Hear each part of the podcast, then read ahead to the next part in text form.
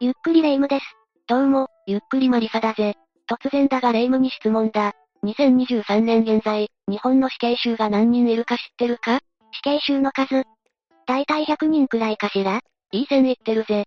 2023年時点で、日本国内で収監されている死刑囚は105人だ。勘で答えたけど、意外とニアピンだわ。でも、105人という数字が多いのか少ないのかはちょっとわからないわね。多いかどうかは何とも言えないぜ。ちなみに直近で執行された人は2022年7月26日の、加藤智弘だ。加藤智弘って、確か2008年の秋葉原通り魔事件の犯人よね。トラックで通行人を跳ねて、ダガーナイフで通行人と警官を刺した大事件だな。7人の死亡者と10人の重軽傷者を出しているぜ。大事件なのは覚えてたけど、そんなにたくさんの人が巻き込まれたのね。死刑になるのも納得だわ。でも、どうして急にそんな死刑囚の話なんてしてきたのかしら？ある事件の話をしようと思ったんだ。有名な湖である浜名湖で起きた事件なんだが、謎が多い奇妙な事件なんだぜ。ということは、未解決事件かしら？犯人は逮捕されているし、2021年2月には死刑が確定しているぜ。なのに謎が多くて奇妙な事件なの？なんか、いつもの事件とは違う気配を感じるわね。というわけで今回は、浜名湖連続殺人事件について紹介するぜ。それじゃ、ゆっくりしていってね。浜名湖連続殺人事件が起きたのは2016年のことだ。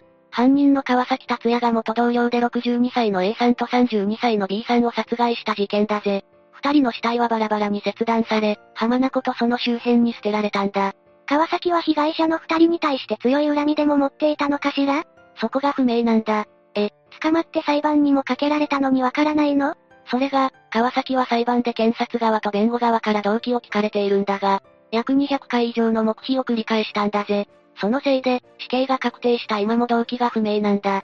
事件解明において一番重要な部分を黙秘したのね。というか黙秘って、そんなに何度も繰り返し使えるものなの？黙秘権自体は権利だから、いくら使っても問題ないぜ。だがそのせいで、犯行の多くが謎に包まれてしまったんだ。それなのに死刑にされたのは、それだけ状況証拠が揃っていたからなのね。犯行当時の川崎死刑囚はどんな動きをしていたかはわかるの？あくまで検察側の状況証拠から導き出したものだが、あるぜ。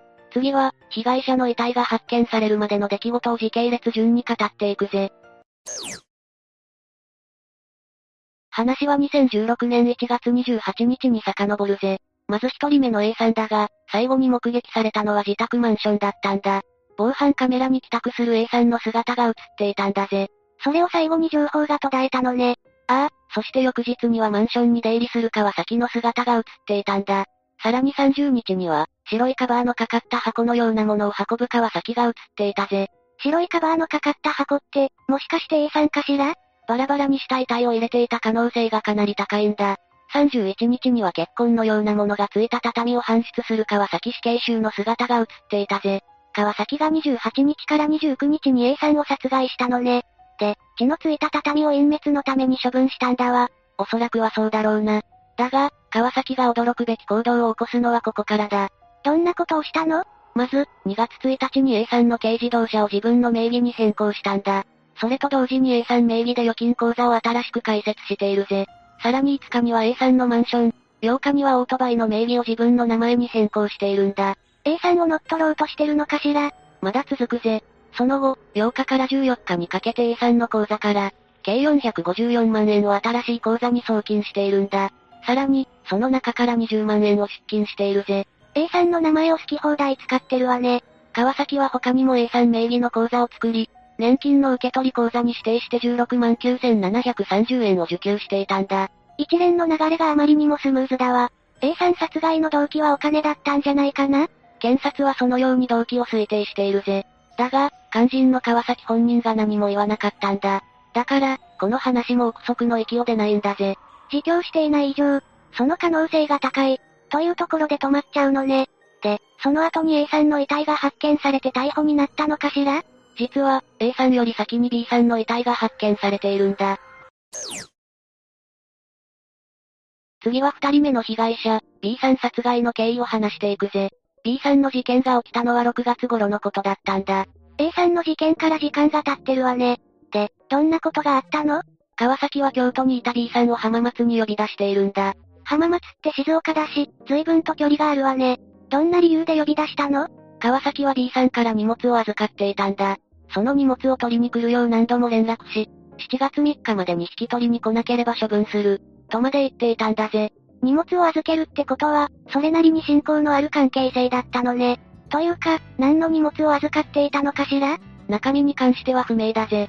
B さんは当時、覚醒剤所持で逮捕され、京都刑務所に服役していたんだ。川崎は服役中に手紙、出所後には LINE を使って連絡していたんだぜ。服役中から荷物を取りに来るよう言い続けていたの？そのようだな。預かった経緯はわからないけど、荷物くらい配達すれば済む話じゃない？わざわざ京都から来させる必要はあったのかしら？それだけ重要な荷物だったのかもしれないな。そして7月3日、B さんは川崎の元にやってきたんだ。川崎は自身で借りていたマンションに B さんを送り、B さんはここで寝泊まりするようになったんだ。状況がよくわからないわね。B さんはほぼ毎日ツイッターをやっていて、この2日後にもツイートをしていたぜ。だが、その投稿を最後に B さんのツイートは止まってしまうんだ。そして、同時期に川崎が行動を始めるぜ。被害者の情報が途絶えてから動き出す。A さんと同じパターンだわ。で、今度の川崎はどんな動きをしたの ?5 日の午前3時30分頃、川崎は B さんのいるマンションに向かっているぜ。そして午前9時33分頃にマンション近くの郵便局で、特大の段ボールを購入したんだ。今度は段ボール？同日午後2時18分頃、川崎はトラックでマンションへ行ったんだ。そして午後9時52分にマンションから離れる行動が確認されているぜ。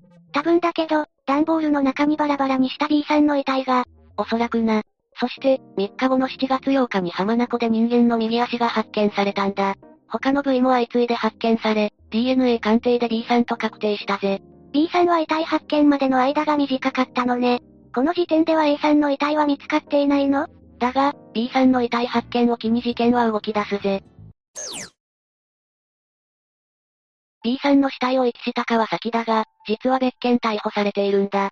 逮捕されたのは、B さんの遺体発見から約1週間後の7月14日だったぜ。別件って、まさか別の殺人事件を起こそうとしたとかかしら？いや、A さんのキャッシュカード関連だ。20万円を出金したことと、454万円を不正送金したことだな。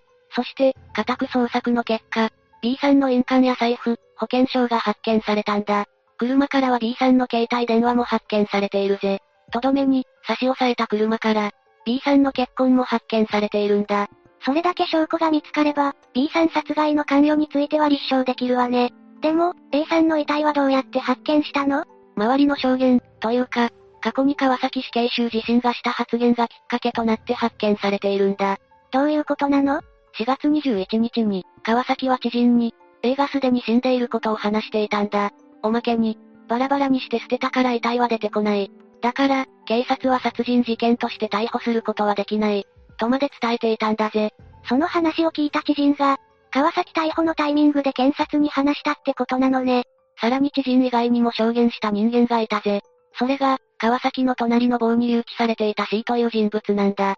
C は逮捕後の川崎と話していたんだが、その際に、おじさんを殺した後、若い子を殺した、と聞いているんだ。さらに、おじさんはマンションを取るために殺した。二人とも浜名湖周辺の同じ場所に捨てた。とも話していたそうだぜ。世間話感覚でそんな重要なことを話したの。川崎の神経がよくわからないわ。でも、二人の証言があったからこそ、浜名湖に A さんの遺体があるのがわかったのね。証言通り、浜名湖で白骨化した A さんの一部が発見されているんだ。別件逮捕された川崎だが、9月22日に B さんの死体損壊と遺棄容疑で再逮捕されたぜ。さらに12月8日には A さんの強盗殺人と死体遺棄で再逮捕となったんだ。裁判で黙秘していたから科目かと思ったけど、全然違うのね。周囲の証言を聞いた方が早そうだけど、他に川崎が話していたことはないの？これは C が供述した内容だが、知人の家に泥棒に入ったので許せなくて殺した。B は施設育ちで薬物中毒者なので、殺されたとしても警察はいちいち相手にしない。急ぎの仕事だったからちょっと色々あった。海水に何週間も使っているからもう DNA は出ない。といった話もしていたようだぜ。海水に何週間も。って話はおそらく A さんのことよね。にしても、C にはペラペラ喋ってるのに、裁判で黙秘したのが不思議だわ。裁判で黙秘したから、そこは不明のままなんだよな。知人や C が話を漏らすとは思ってなかったのかもしれないわね。この二人の証言がどこまで本当なのかわからない部分もあるがな。だが後の後半で、この証言はかなり重要視されるぜ。裁判では、それぞれの殺人を川崎の犯行と認定するかどうかが争われたんだ。あれだけ証拠が出てきたのに、そこから話し合うの？ああ、最初に言ったが、川崎はずっと黙秘を貫いていたんだ。集めた状況証拠を一つずつ提出し、犯行が可能かを判断するしかなかったんだぜ。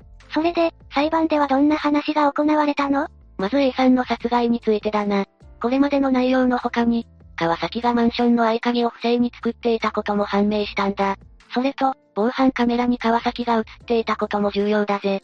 この二つを総合して、川崎が事件当時に A さんの部屋に入ることができたと結論付けたんだ。本人が白状しないと、本当に面倒なことになるのね。合鍵まで用意したってことは、最初から A さんをターゲットにしていたのかしら？おそらくはそうだな。そして次に焦点が当てられたのは、白いカバーのかかった箱だ。死体を運んでいたとしか思えないわね。台車で運んでいたのよね。ああ、その台車は川崎の実家から押収されたぜ。案の定だが、台車からは血痕が付着していて、A さんの DNA と一致しているんだ。それはかなり大きいわね。でも、これだけだと A さんを殺害したと認定するには弱い気もするわ。これだけならそうだな。だがその後、A さんの銀行口座の件だが、書類から川崎の指紋だけが検出されたんだ。A さんと川崎はただの同僚で、貴重品を預けるとは考えにくいと判断されたんだぜ。貴重品を預けるって、相当に信用してないとありえないわね。さらに、川崎から話を聞いたという知人の証言だな。彼の話は後に発見された A さんの遺体の特徴をしっかり捉えていたんだ。さらに C の供述も、真実の内容を話した可能性が高い、とされたぜ。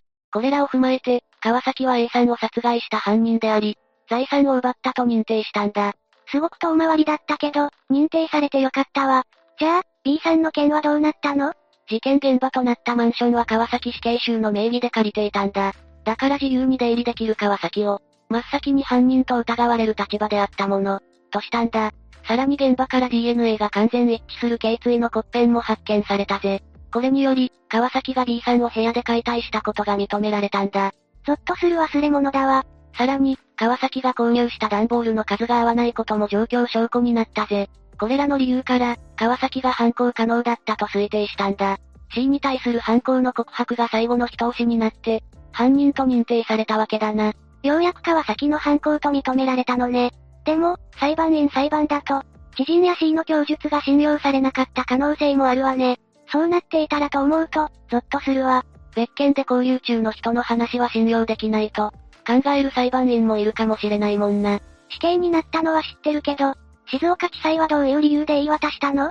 まず、A さんに対する犯行は、周到に準備された計画的な犯行、とし、財産を奪った行為には、狡猾で物欲が際立った犯行、と一刀両断したぜ。B さんの事件に対しては、呼び出してわずか1日半程度で殺害していることから、残忍で情け容赦ない犯行。と、これまた容赦ない指摘をしているんだ。確かに、ここまで話を聞いても川崎の神経がわからないわ。当然だが、半年以内に二人を殺害したという重大性も加味されたんだ。とどめに、黙秘を続けた川崎に対する遺族の処罰感情も踏まえての死刑判決だぜ。判決が下された時もずっと黙秘のままだったの？ああ、黙って前を見据えて、メモを取っていたそうだぜ。ここまで堅くなに口を閉ざすなんて、なおさら理由が気になるわね。だが、川崎は判決の後に控訴審を起こしているんだ。運び出した畳に付着しているものが結婚という客観的な証拠がない。B さんの殺害動機がない。そもそも C の発言は信用できない。といった内容だな。あれだけ黙秘を貫いてたのに、控訴はするの。だったら後半中に何かしらの発言をするべきだと思うわね。まったくだな。だが結局、不合理な点はない。と、東京高裁は一審の判決を支持したぜ。弁護側は上告したが、2021年2月13日に川崎自身が上告を取り下げたんだ。これによって死刑が確定し、川崎は今も東京拘置所に収監されているぜ。どうして急に取り下げる気になったのかしら？面会した弁護士曰く、刑が執行されることに納得したとのことだ。以上が浜名湖連続殺人事件についての内容だが、レイムはどう思った？マリサが最初に言った通り、謎が多い事件だわ。解決したはずなのにすっきりしないというか、後味の悪さが残るわね。状況証拠が多いのが救いだったな。だが、やはり川崎自身の言葉で事件について聞きたかったぜ。遺族の人たちだって、川崎の口から話を聞きたかったと思うわ。このままだと、どうして自分の家族が殺されなきゃいけなかったんだろう。ってずっと思い続けることになるわ。その通りだぜ。とはいえ、黙秘権は犯人に認められた権利だから難しいんだ。